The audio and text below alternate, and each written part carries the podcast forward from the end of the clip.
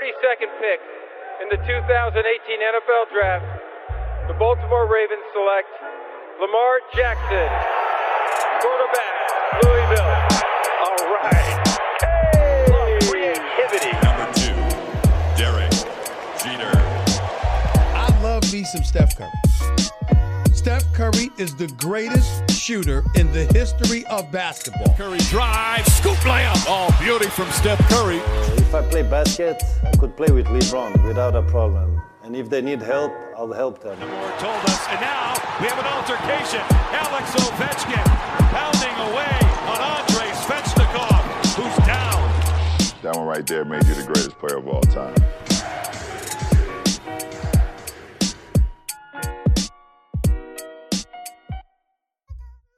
Bonjour, bonsoir. Hype NBA revient après euh, après les élections américaines. Bon, on va revenir nous et reparler un petit peu de, de sport et surtout de NBA. Ça y est, euh, les euh, Houston Rockets ont leur nouveau coach Stephen Silas. Alors c'était euh, c'est une info un peu froide hein, parce que ça a été euh, annoncé le 28 octobre dernier. On va essayer de se poser la question de savoir si les, les Rockets peuvent enfin euh, décoller, voire même redécoller avec la team que vous connaissez, la team Hype Basketball NBA. euh, Melvin en tête. Salut Mel. Salut les gars, comment ça va? Voilà, on est, on est plutôt bien. On n'est pas encore barricadé un peu comme vous aux États-Unis. Là, j'ai- cru comprendre qu'avec les élections, euh, il y avait pas mal de, de, de mécontents. Donc nous ici, ça ça va pas trop mal. Angelo, salut. Salut tout le monde, welcome to the Hype Podcast, babies. Ah, le gars est chaud comme d'hab. Et Antoine, salut Antoine. Tu es à New York.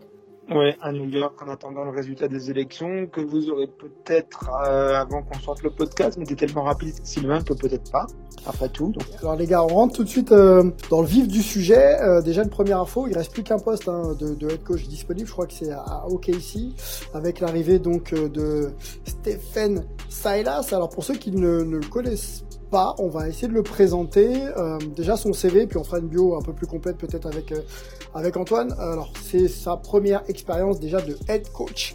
Euh, il a été donc assistant pendant 19 saisons. Il est passé par les Hornets, les Bobcats à l'époque, euh, Cavaliers, Warriors et Mavericks. Donc la dernière expérience en, en- date hein, avec les Ma- Mavericks euh, de Luka Doncic. Il était quand même parmi les prétendants euh, quand les euh, les Rockets en 2016 cherchaient euh, donc leur nouveau coach et c'est donc Mike D'Antoni qui avait été euh, élu. C'est bien sûr le fils de Paul Silas, hein, donc l'ancien coach NBA, hein, passé aussi par par Charlotte pendant près de 12 saisons.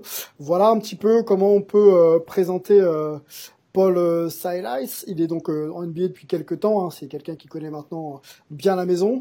Ça reste un petit peu curieux pour moi qu'on lui offre seulement l'opportunité d'être head coach maintenant. On va, on va essayer de rentrer un peu dans le détail de, ce- personnage-là et de savoir un peu aussi comment sa nomination a été perçue, euh, perçue donc euh, aux États-Unis et en NBA.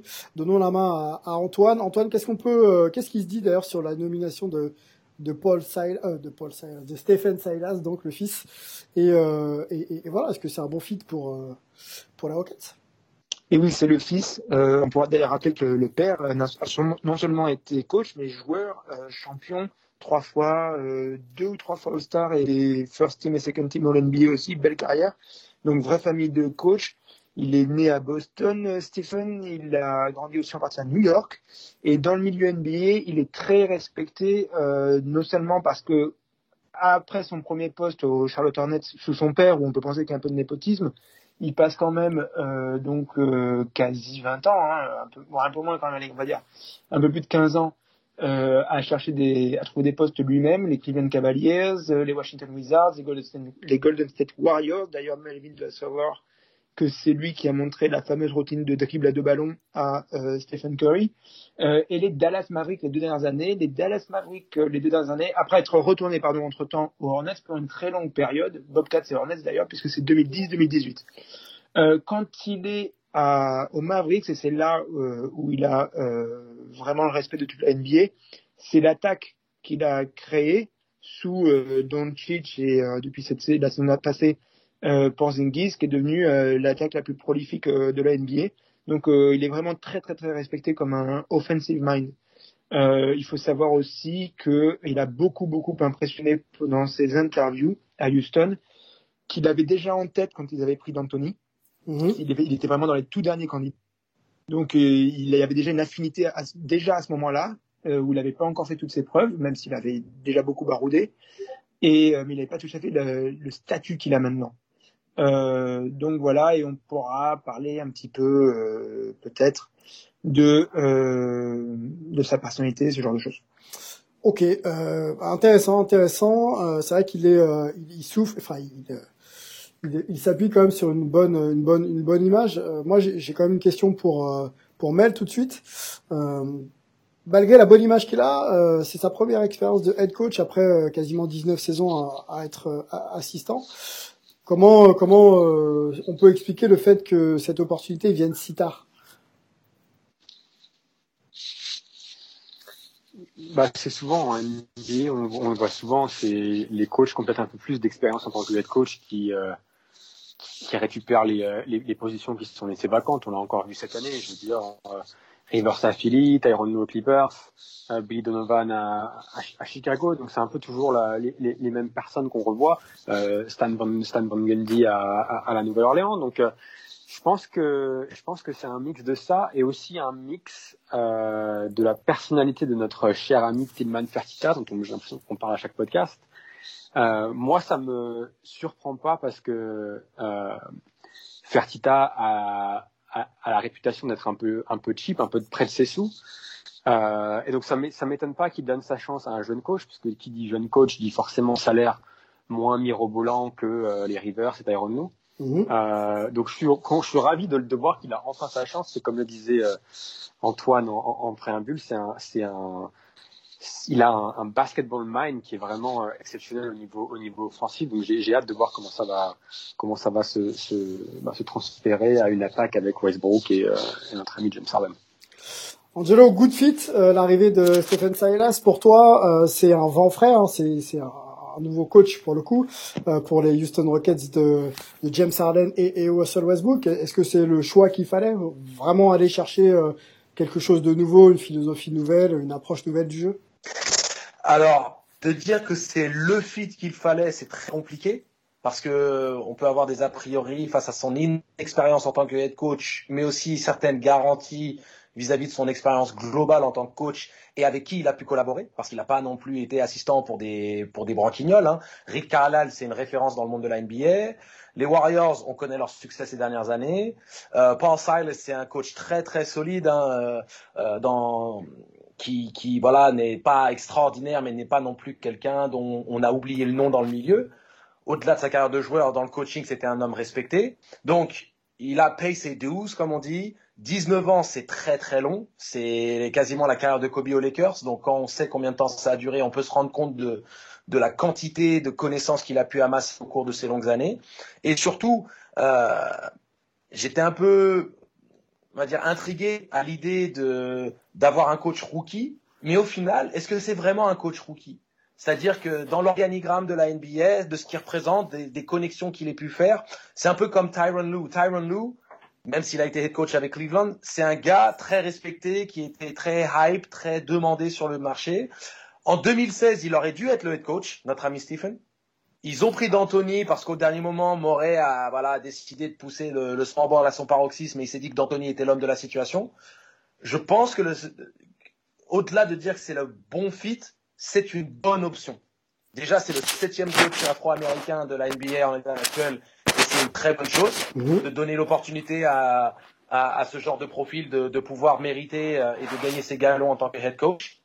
Et au-delà de ça, bah, c'est un mec qui a une vraie connaissance du jeu, qui a une vraie expérience, donc qui va probablement repartir sur un standard euh, plus, on va dire, euh, pas logique, mais un peu plus mesuré ouais. et pas être dans l'indécence du small ball c'est compliqué parce qu'on lui donne pas non plus les cartes les plus simples et en plus il va avec deux superstars. Donc voilà, on pourra en parler. Ouais, on va en parler des. Voilà un peu ce que moi je pense sur ça. Ouais, vas-y, vas-y, voilà. vas-y, vas-y. Je pense que c'est, c'est, je, si tu veux on en parlera après, mais voilà, je pense que c'est quand même euh, très intéressant. J'aime le move en absolu parce qu'ils sont revenus un peu à leur premier amour, parce que je pense qu'ils ont un peu cédé à ce qui représentait dans Anthony vis-à-vis de ce qu'aurait pu apporter euh, Silas Et le fait qu'il se soit dit, bah, en 2016, on aurait dû faire ce move, on l'a pas fait.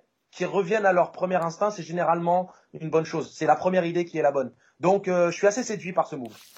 On parlera justement de des cartes dont tu parlais. Euh, Arden et Westbrook, quand même, c'est pas c'est pas les derniers. Il va falloir les gérer quand même. Ça va pas être simple pour un, coach rookie. On se posera la question et puis on ira aussi sur le jeu, hein, comme tu l'as mentionné euh, euh, en, fin de podcast. On ira sur le jeu pour savoir un petit peu comment vont pouvoir jouer avec Silas les, les, les Rockets. Est-ce que c'est, c'est du jeu défensif? Est-ce que ça va être l'attaque à outrance on va, on va, on va voir ça ensemble. Mel, je voudrais justement revenir sur euh, sur l'idée d'un coach rookie euh, versus euh, James Harden, Russell Westbrook, parce que c'est pas un défi un peu trop compliqué pour commencer une carrière NBA que d'avoir Russ West qui est, on sait, un très fantasque et, et Harden qui, bon, qui a l'air de vouloir quand même garder beaucoup la balle en main et de et de faire les décisions à chaque fois. Parce que c'est pas, tu vois, dans la gestion des égaux déjà un défi important. Qui Arden qui a Arden qui a l'air de vouloir. Euh, euh, alors c'est clair que c'est un c'est clair que c'est un défi pour un pour un coach rookie. Après, et je pense que ce sera son plus gros challenge, c'est-à-dire euh, réussir à se vendre entre guillemets et à avoir la à gagner la confiance du duo Westbrook Arden.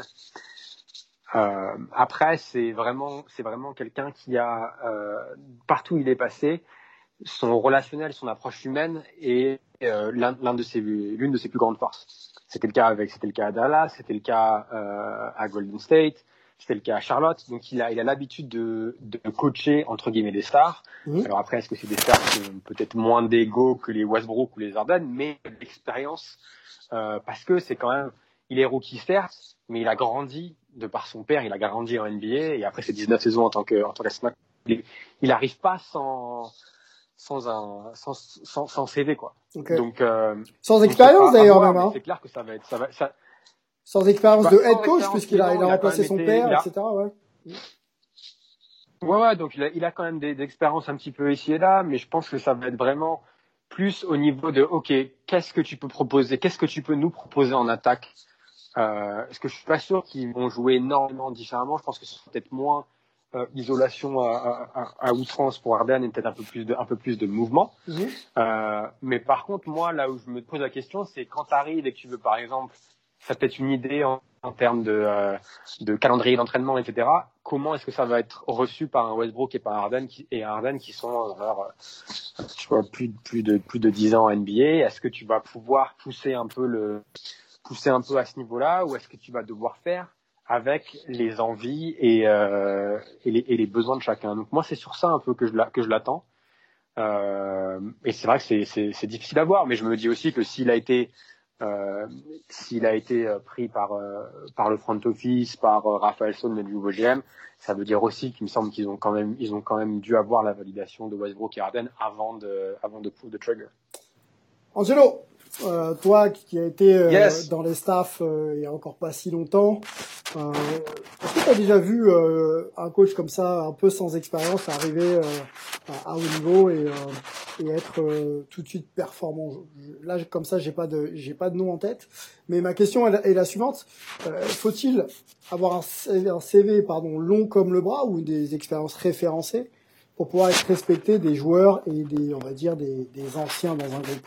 Ou est-ce que euh, alors ou est-ce que c'est la pédagogie pure qui fait que euh, ça passe?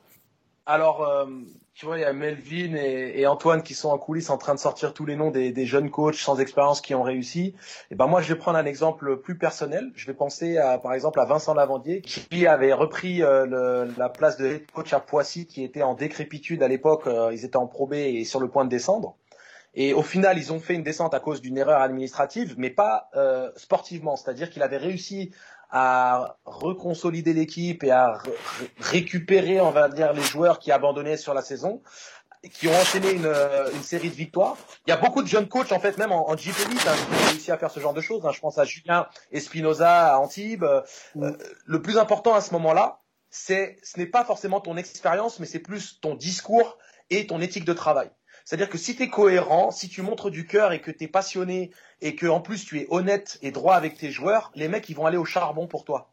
Un peu comme euh, quand euh, Jordan dit à Doug Collins, je vais pas te laisser perdre ton premier match de playoff. tu vois comment Collins, il était à 100% derrière son gars, qu'il donnait tout pour son équipe. Je pense que les joueurs sont sensibles à ce genre de choses. Il faut vraiment être avec une équipe de, de, de pour que, que, que les mecs euh, n'en aient rien à foutre de ce genre d'aspect. Comment parler aux, aux stars de l'équipe Tu vois, est-ce qu'il faut pas essayer quelque part de s'acheter un petit peu, euh, un petit peu la relation avec euh, avec les stars de l'équipe? Euh, se l'acheter, ça peut être à double tranchant. Je pense que ça doit être plus quelque chose qu'ils disent aux États-Unis qui doit être genuine. Ça veut dire que c'est quelque chose de spontané, d'honnête, d'humain. Tu, tu, tu sens qu'il y a le lien parce que, voilà, je pense qu'un mec comme Stephen Silas, c'est un gars qui est là depuis longtemps, qui est connu de tous. On connaît ce qu'il a pu apporter en coulisses. On voit déjà le développement de Tim Hardaway Jr. ou même de Trey Burke qui avait disparu et qui a re, re, retrouvé du basket euh, aux Mavericks. On voit Doncic c'est pas que Carlisle. Il y a aussi Silas qui a un impact énorme parce que ce sont généralement les assistants qui sont qui passent le plus de temps avec les joueurs. Et donc euh, les, les, les, jeunes coachs, ils ont ils, ils, ont en énergie et en créativité ce que les vieux coachs ont en expérience. Et donc euh, pour gagner le respect de son vestiaire, je pense que c'est ton éthique de travail et aussi la, justesse de tes choix.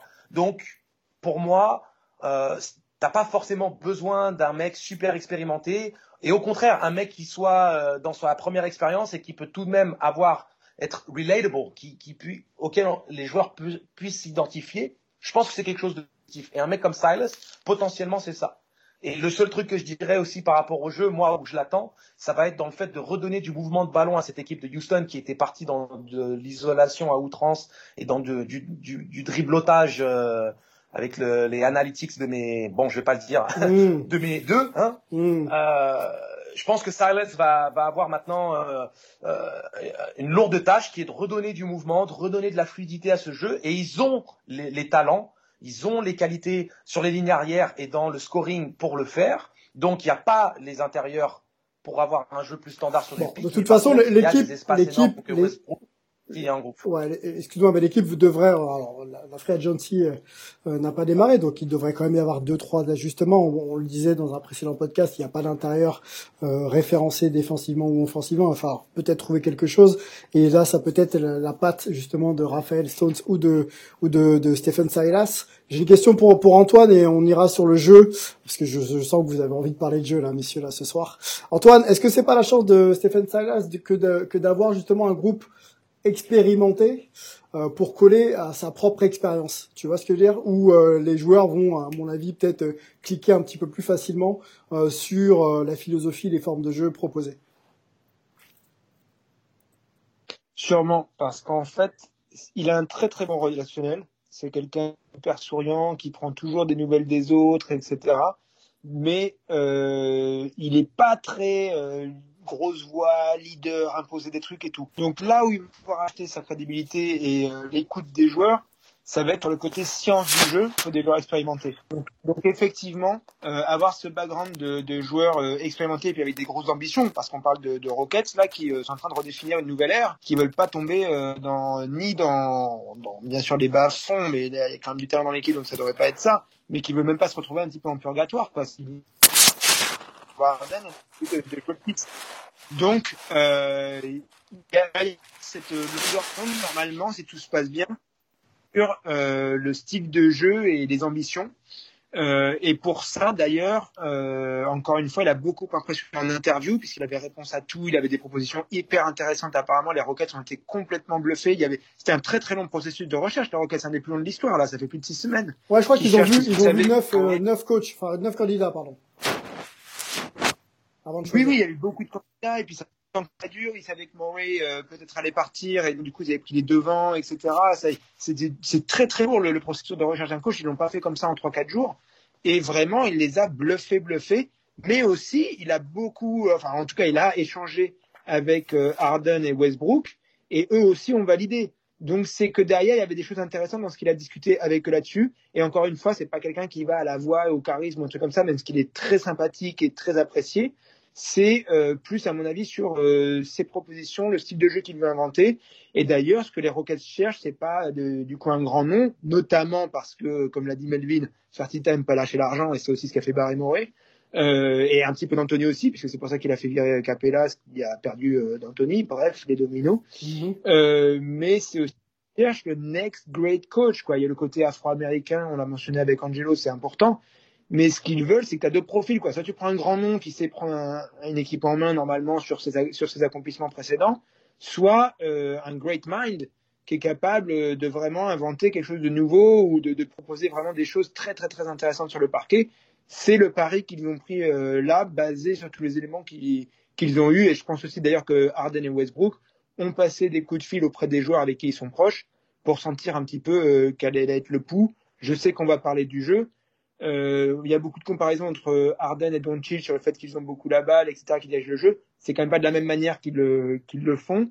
Mais Harden a pu se dire, au moins j'ai un coach euh, à qui ça ne dérange pas que euh, j'ai beaucoup le ballon, quoi ce, ce, genre de choses, si on veut commencer par le plus bas, et on va mm. monter un petit peu en puissance derrière. Ok, allons sur le jeu tout de suite, messieurs. Il nous reste encore quelques minutes. Euh, moi, j'ai une première question euh, qui est quand même essentielle. On en parlait avec Melvin il y a quelques minutes. Quelle influence euh, Stephen Silas va avoir sur James Harden euh, C'est euh, Angelo aussi qui souhaitait qu'il y ait un peu moins d'ISO et que la balle bouge un petit peu plus.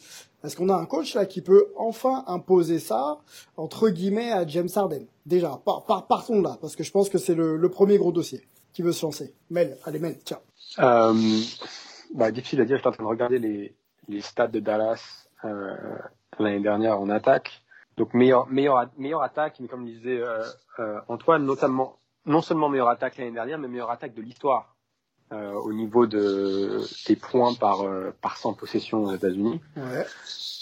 Donc je pense que je pense que c'est difficile à dire. Je pense que ça dépend comment comment Harden va adopter le, le nouveau système.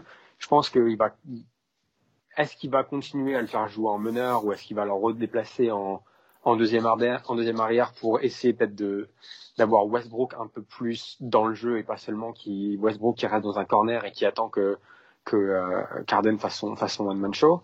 Euh, moi, je suis un peu, enfin, je suis d'accord avec Angelo et je pense qu'on a une philosophie assez similaire sur ce point de vue-là, c'est que avec des joueurs comme ça, si tu, si tu donnes la balle à un Westbrook qui est en, qui est en mouvement, pas bonne chance pour l'arrêter, quoi. Parce que ça va au cercle et soit tu fais faute, soit il va, soit il va, soit il va finir, quoi. Donc, donc moi, je suis vraiment curieux de voir comment ils vont partir des 1 contre 1, mais en, mais en, aussi en installant plus de mouvements dans, dans le jeu.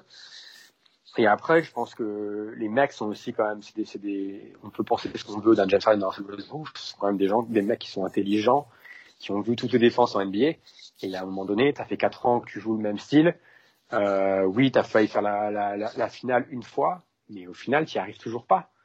Euh, donc c'est peut-être le moment de changer, le moment d'adopter quelque chose de quelque chose de nouveau. Angelo, comment justement adopter quelque chose de nouveau et comment faire évoluer l'attaque? Tu parlais toi de ball movement. Est-ce que ça passe par là? Est-ce qu'il faut aller euh, chercher des profils un petit peu plus complémentaires?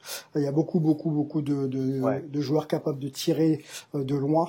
Est-ce qu'il faut pas voilà aller chercher un peu de complémentarité, jeu intérieur, jeu extérieur, euh, ISO et euh, ball movement? Est-ce que c'est pas ça l'idée?